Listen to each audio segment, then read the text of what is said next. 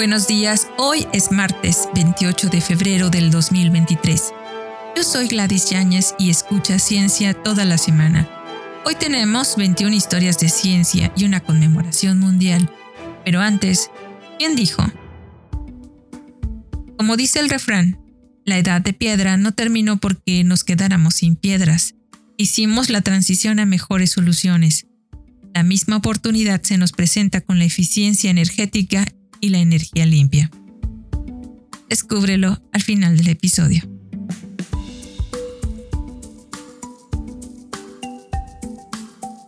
Hoy celebramos el Día de las Enfermedades Raras. Este es un movimiento coordinado a nivel mundial sobre enfermedades raras que trabaja por la equidad en las oportunidades sociales, la atención médica y el acceso a diagnósticos y terapias para las personas que viven con una enfermedad rara desde su creación en el 2008, el Día de las Enfermedades Raras ha jugado un papel fundamental en la construcción de la Comunidad Internacional de Enfermedades Raras, que es multienfermedad global y diversa, pero unida en un propósito.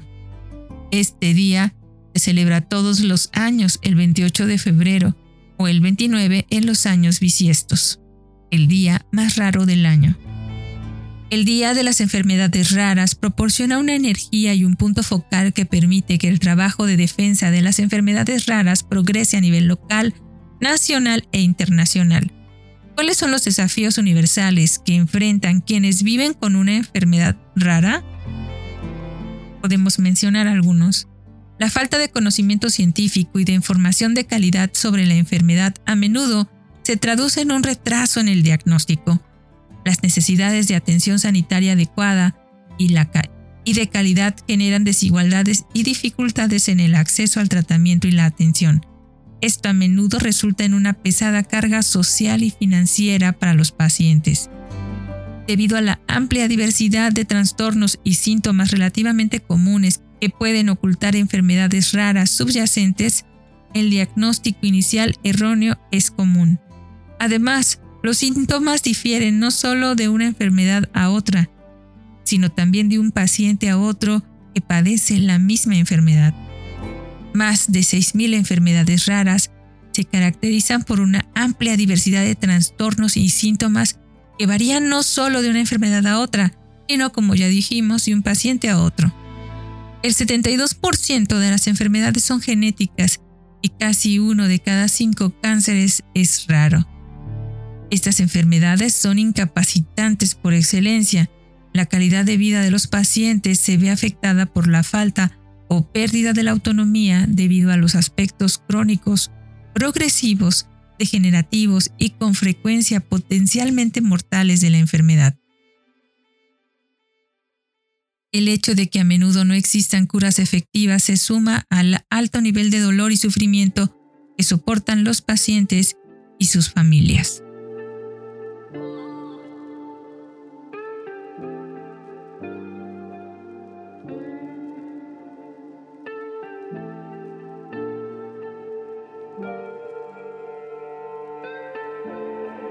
Historia de ciencia número 2. Logaritmos. Jos Burgi nació el 28 de febrero de 1552, relojero y matemático suizo que inventó los logaritmos, independientemente del matemático escocés John Napier. Fue el relojero hábil y más famoso de su época. También fabricó instrumentos de geometría astronómica y práctica, en particular la brújula proporcional y un instrumento de triangulación útil en topografía. Esto lo llevó a convertirse en un asistente del astrónomo alemán Johannes Kepler. Burgi fue uno de los principales contribuyentes al desarrollo de las fracciones decimales y la notación exponencial, pero su contribución más notable se publicó en 1620 como una tabla de antilogaritmos. Napier publicó su tabla de logaritmos en 1614 pero Burgi ya había compilado su tabla de logaritmos al menos 10 años antes, y quizás ya en 1588.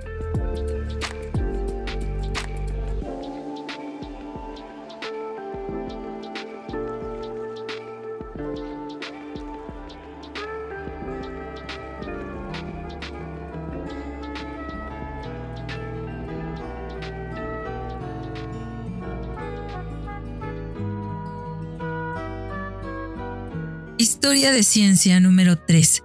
Libro de cirugía. El 28 de febrero de 1561, Ambroise Paré publicó La méthode curative des playes et fracturas de la teste humani.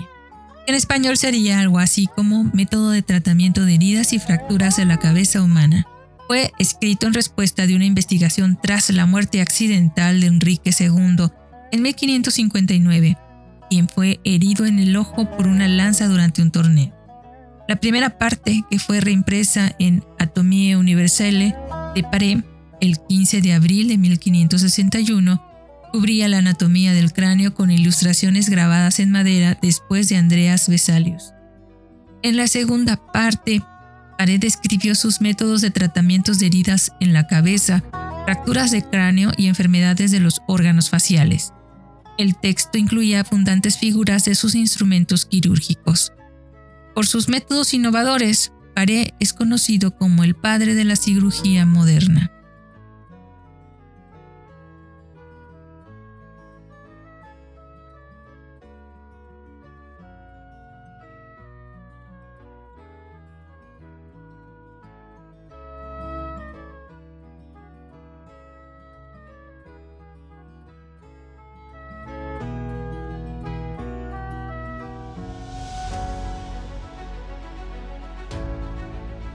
Historia de ciencia número 4. Cristalografía.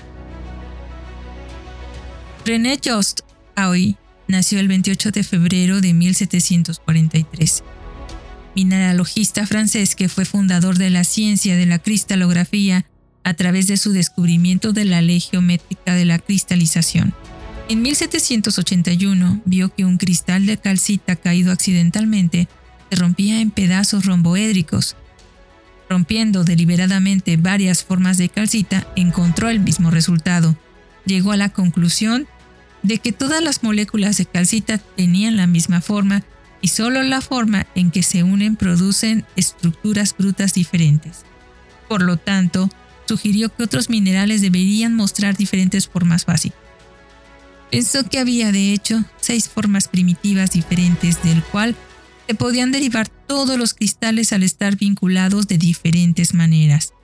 Su teoría fue capaz de predecir en muchos casos los ángulos correctos de una cara del cristal.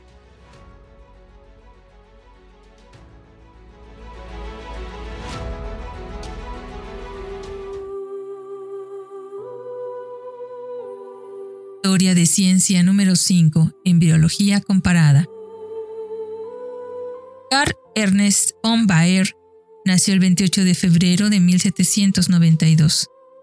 Embriólogo germano-ruso que descubrió el óvulo de los mamíferos en 1827 y la notocorda. Estableció la nueva ciencia de la embriología comparada junto con la anatomía comparada con la publicación de dos volúmenes históricos de 1828 y 1837 que cubren la gama de conocimientos existentes sobre el desarrollo prenatal de los vertebrados. Demostró que los óvulos de los mamíferos no eran los folículos del ovario, sino partículas microscópicas dentro de los folículos. Describió el desarrollo del embrión a partir de las capas del tejido, a las que llamó capas germinales y demostró similitudes en los embriones de diferentes especies de vertebrados. También fue un pionero en geografía, etnología y antropología física.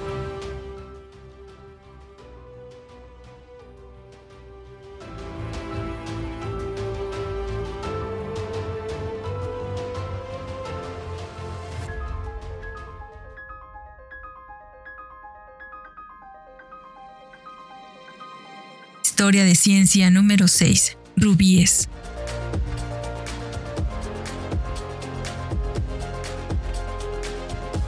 Edmond Remy nació el 28 de febrero de 1814, químico francés mejor conocido por su descubrimiento del fluoruro de hidrógeno y las investigaciones de los compuestos de flúor. Entre otros compuestos, Fremy investigó los de hierro, estaño y plomo, también estudió el ácido ósmico, el ozono, las sustancias colorantes de las hojas y las flores y la composición de las sustancias animales.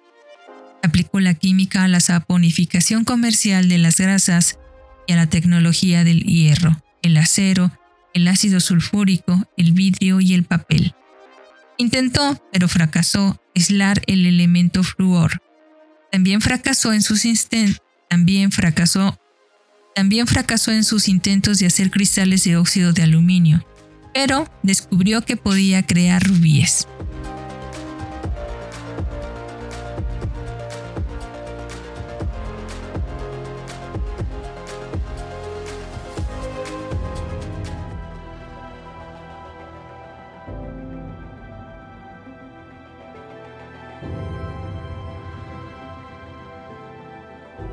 Joseph von Mering nació el 28 de febrero de 1849, médico, farmacólogo y patólogo experimental alemán, que descubrió conjuntamente que la extirpación del páncreas en un perro producía los síntomas de la diabetes.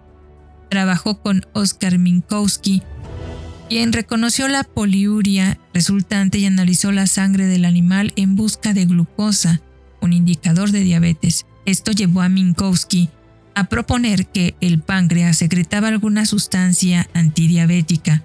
Aunque no la aislaron, escribieron un artículo informando sobre este hallazgo.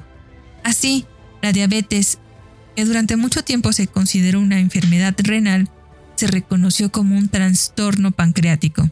Edward Sharpey Chamford acuñó el término insulina en 1915, algunos años antes de su eventual aislamiento. La insulina es una hormona sintetizada en el páncreas que es importante para que el cuerpo haga un uso adecuado del azúcar.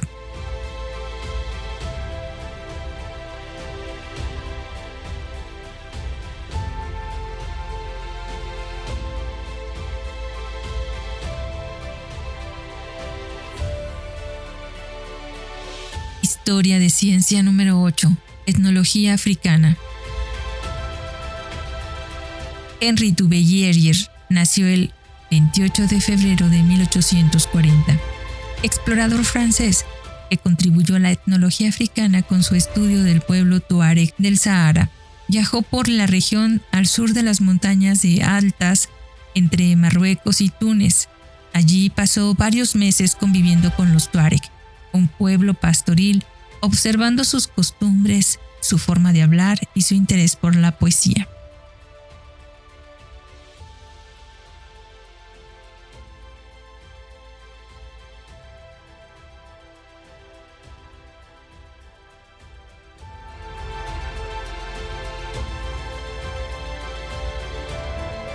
Historia de ciencia número 9. Arte rupestre. Henry Breuil nació el 28 de febrero de 1877. Arqueólogo francés, una autoridad en pinturas rupestres paleolíticas, especialmente en Francia y España. Fue ordenado sacerdote en 1900. En varios sitios importantes registró diligentemente el arte rupestre en reproducciones en color. Al hacer interpretaciones y relacionarlas, tuvo cuidado de evitar conclusiones infundadas sobre los aspectos religiosos o sociales de los pintores primitivos.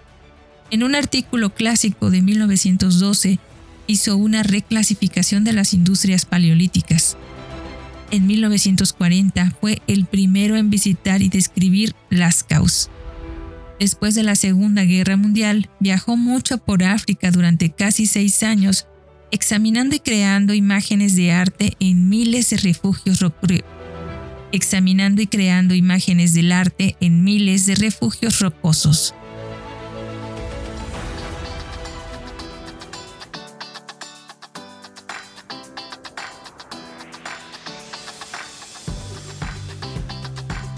Historia de ciencia número 10. Reumatología.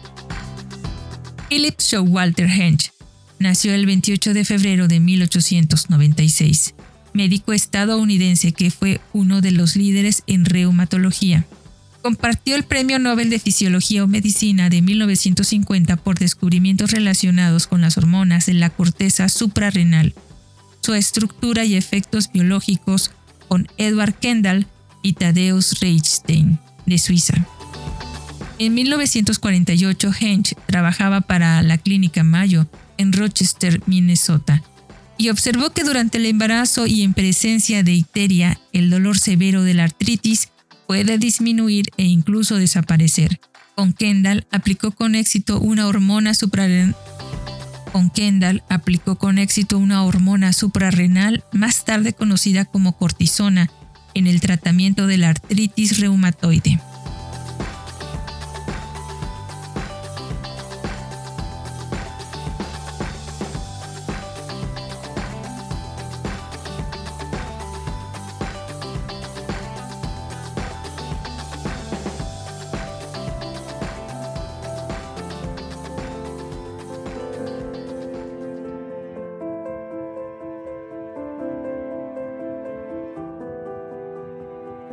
Historia de Ciencia número 11.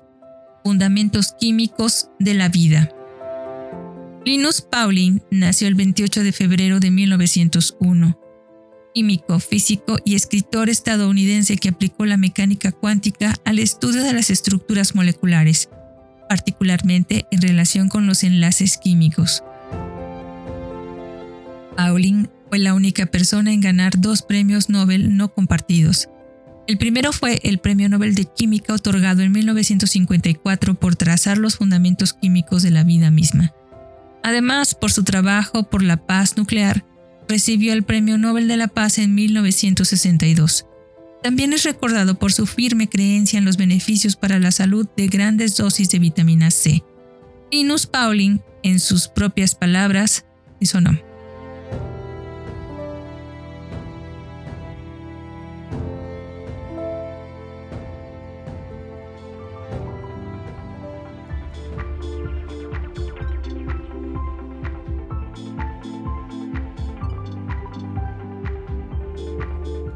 Historia de Ciencia número 12, Linfoma Burkitt. Dennis Burkitt nació el 28 de febrero de 1911. Cirujano e investigador médico irlandés que identificó por primera vez el linfoma de Burkitt. En 1957, en Uganda, Burkitt encontró a varios niños que padecían tumores de rápida expansión en la cabeza y el cuello. Cuando murieron a las pocas semanas, Burkitt reconoció esta como una enfermedad de cáncer no descrita previamente. Demostró que estos y todos los casos se caracterizaban por la infiltración de los tejidos afectados por linfocitos. Con sus colegas Edward Williams y Clifford Nelson, trazó la incidencia geográfica de la enfermedad y encontró en las mismas áreas endémicas de malaria. Este estudio se consideró uno de los pioneros en patología geográfica. Burkitt ayudó a desarrollar la quimioterapia para la enfermedad. Después, en su vida también abogó por las dietas ricas en fibras.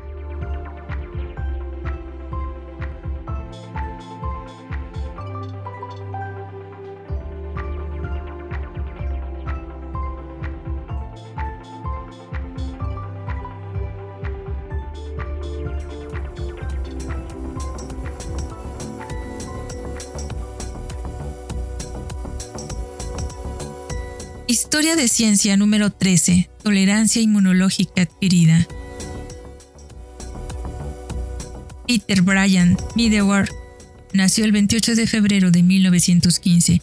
Inmunólogo y escritor inglés que compartió con Sir Frank Burnett el Premio Nobel de Fisiología o Medicina de 1960 por sus descubrimientos de la tolerancia inmunológica adquirida, que permitió el trasplante de órganos y tejidos Idawar inoculó embriones de ratones antes de que se antes de que desarrollaran la capacidad de formar anticuerpos con células de tejido de otra cepa.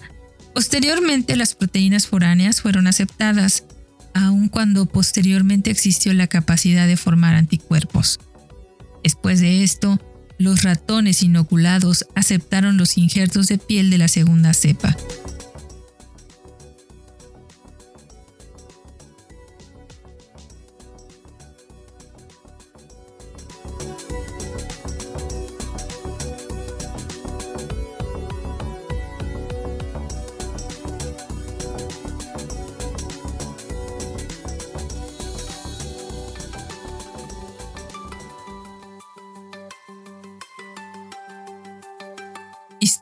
Ciencia número 14. Pares de electrones de Cooper. Leon Cooper nació el 28 de febrero de 1930. físico estadounidense que compartió con John Barden y John Robert Schieffer el Premio Nobel de Física de 1972 por contribuir con el concepto de pares de electrones de Cooper, que forman la base de la teoría de la superconductividad, en la que trabajó en sus 20 años. Él se convirtió en cofundador y copresidente de Nestor Incorporation, líder de la industria en la aplicación de los sistemas de redes neuronales, aplicaciones comerciales y militares. La empresa construyó sistemas de evaluación de riesgo y reconocimiento de patrones adaptativos basados en computadoras, con aplicaciones tales como la clasificación precisa de patrones complejos como objetivos en sistemas de sonar, radar o imágenes. También fundó y fue director del Instituto para el Cerebro y los Sistemas Neurales de la Universidad de Brown para desarrollar productos farmacéuticos cognitivos y sistemas inteligentes para la electrónica, los automóviles y las comunicaciones.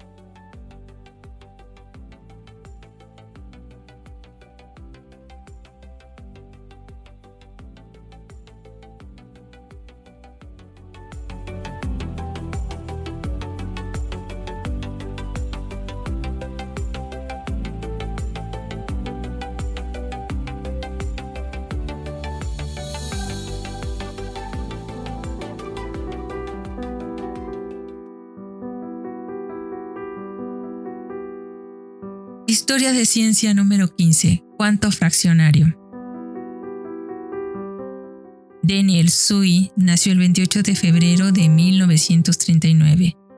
Físico chino-estadounidense que compartió con Horst Stromer y Robert Laughlin el Premio Nobel de Física de 1998 por el descubrimiento y la explicación de que los electrones en un poderoso campo magnético a muy bajas temperaturas pueden formar un fluido cuántico cuyas partículas tienen cargas eléctricas fraccionarias. Este efecto se conoce como el cuanto fraccionario.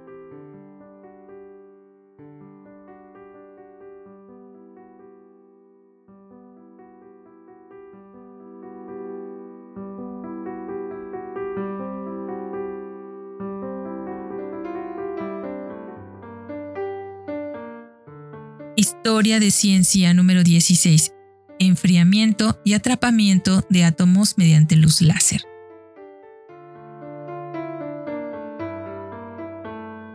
Steven Chu nació el 28 de febrero de 1948, físico estadounidense que junto con Claude Cohen, Tanouji y William D. Phillips recibió el Premio Nobel de Física de 1997 por su investigación independiente y pionera en el enfriamiento y atrapamiento de átomos mediante luz láser. En su estado normal, el constante movimiento térmico aleatorio de los átomos limita las mediciones precisas de los estados atómicos. Por lo tanto, estas personas buscaron enfriar y ralentizar los átomos tanto como fuera posible. Chu usó seis rayos láser y trabajó con un gas caliente de átomos de sodio se las arregló para enfriar y atrapar átomos en lo que llamó melaza óptica. En 1985 había enfriado los átomos de sodio a una temperatura de unas 240 millones y más de grado por encima del cero absoluto. Los átomos podían quedar atrapados en los rayos láser durante un periodo de aproximadamente medio segundo.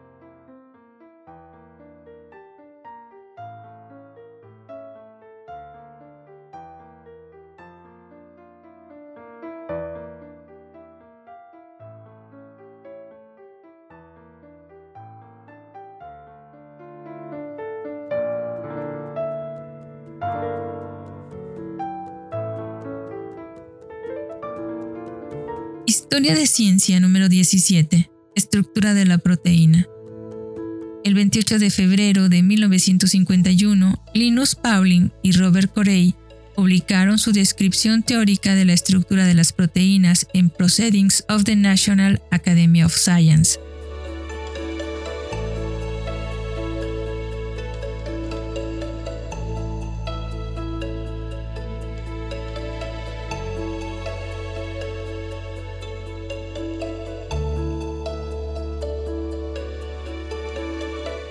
Historia de ciencia número 18. Se descubre la estructura del ADN. Un día como hoy de 1953, James Watson trabajó hasta la madrugada. Era sábado. Seguía en el laboratorio Cavendish de Cambridge, barajeando modelos recortables de cartón de las moléculas de las bases de la molécula de la vida, el ADN, adenina, guanina, citosina y tiamina. Después de un tiempo, en una chispa de ingenio, descubrió las parejas complementarias se dio cuenta de que la adenina unida a la tiamina se parecía mucho a la citosina unida a la guanina, y que cada par podía mantenerse unido mediante enlaces de hidrógeno. Tales pares también podían encajar perfectamente como peldaños que se encuentran en ángulo recto entre dos columnas vertebrales de ADN de azúcar fosfato helicoidales antiparalelas enrolladas alrededor de un eje común. Tal estructura era consistente con la evidencia fotográfica de Rosalind Franklin, El secreto de la vida. Cada hélice, separada con su mitad de pares, podían formar una plantilla para reproducir la molécula.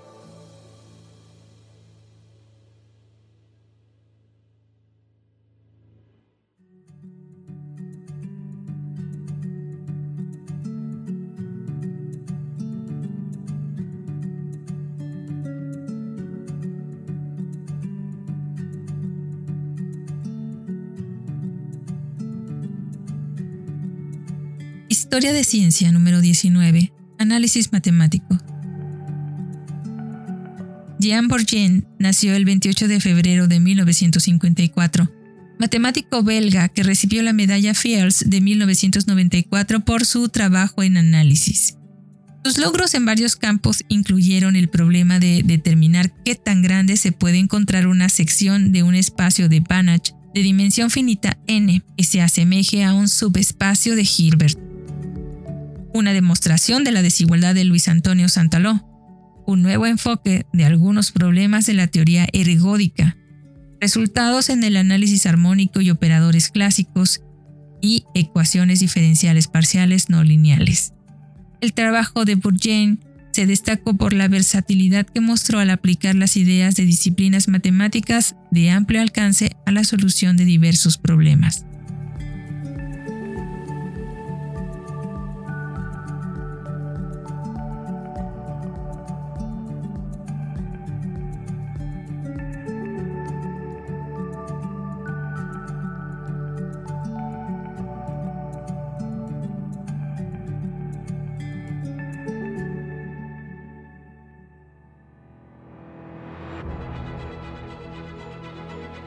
Historia de Ciencia número 20. Emisiones de carbono. Un día como hoy, del 2022, un estudio mostró que las emisiones anuales de carbono, o la pérdida de carbono de la deforestación tropical, se ha duplicado durante las últimas dos décadas y sigue aumentando.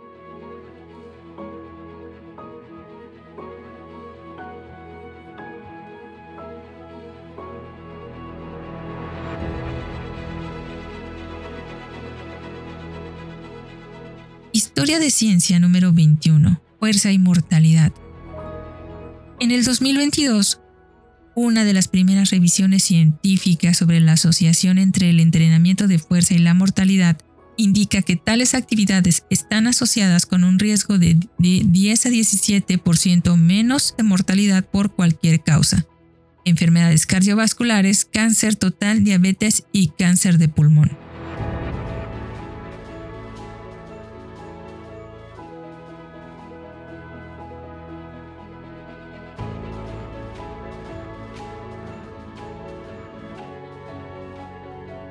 Y esto fue todo por hoy martes 28 de febrero del 2023. Yo soy Gladys Yáñez y escuchaste Ciencia toda la semana. Hoy tuvimos 21 historias de ciencia con una conmemoración mundial, pero antes de despedirnos fue Steve Chu en una carta fechada del 1 de febrero del 2013 quien dijo, como dice el refrán, la edad de piedra no terminó porque nos quedáramos sin piedras. Hicimos la transición a mejores soluciones. La misma oportunidad se nos presenta con la eficiencia energética y la energía limpia. Muchas gracias por escucharnos. Recuerda que si quieres contactarnos, colaborar o requieres las fuentes de la información, por favor no dudes en escribirnos. Nos encuentras como Cucharaditas de Ciencia en Instagram, Twitter, Facebook, TikTok y en cucharaditasdeciencia.com.mx o puedes escribirnos directamente a cucharaditasdeciencia.gmail.com. Escúchanos en Spotify, Anchor, Apple, Amazon Music y Google Podcast. Desde nuestra cabina de grabación en el corazón de Jalapa, Veracruz, México, te abrazamos con afecto. Disfruta el día.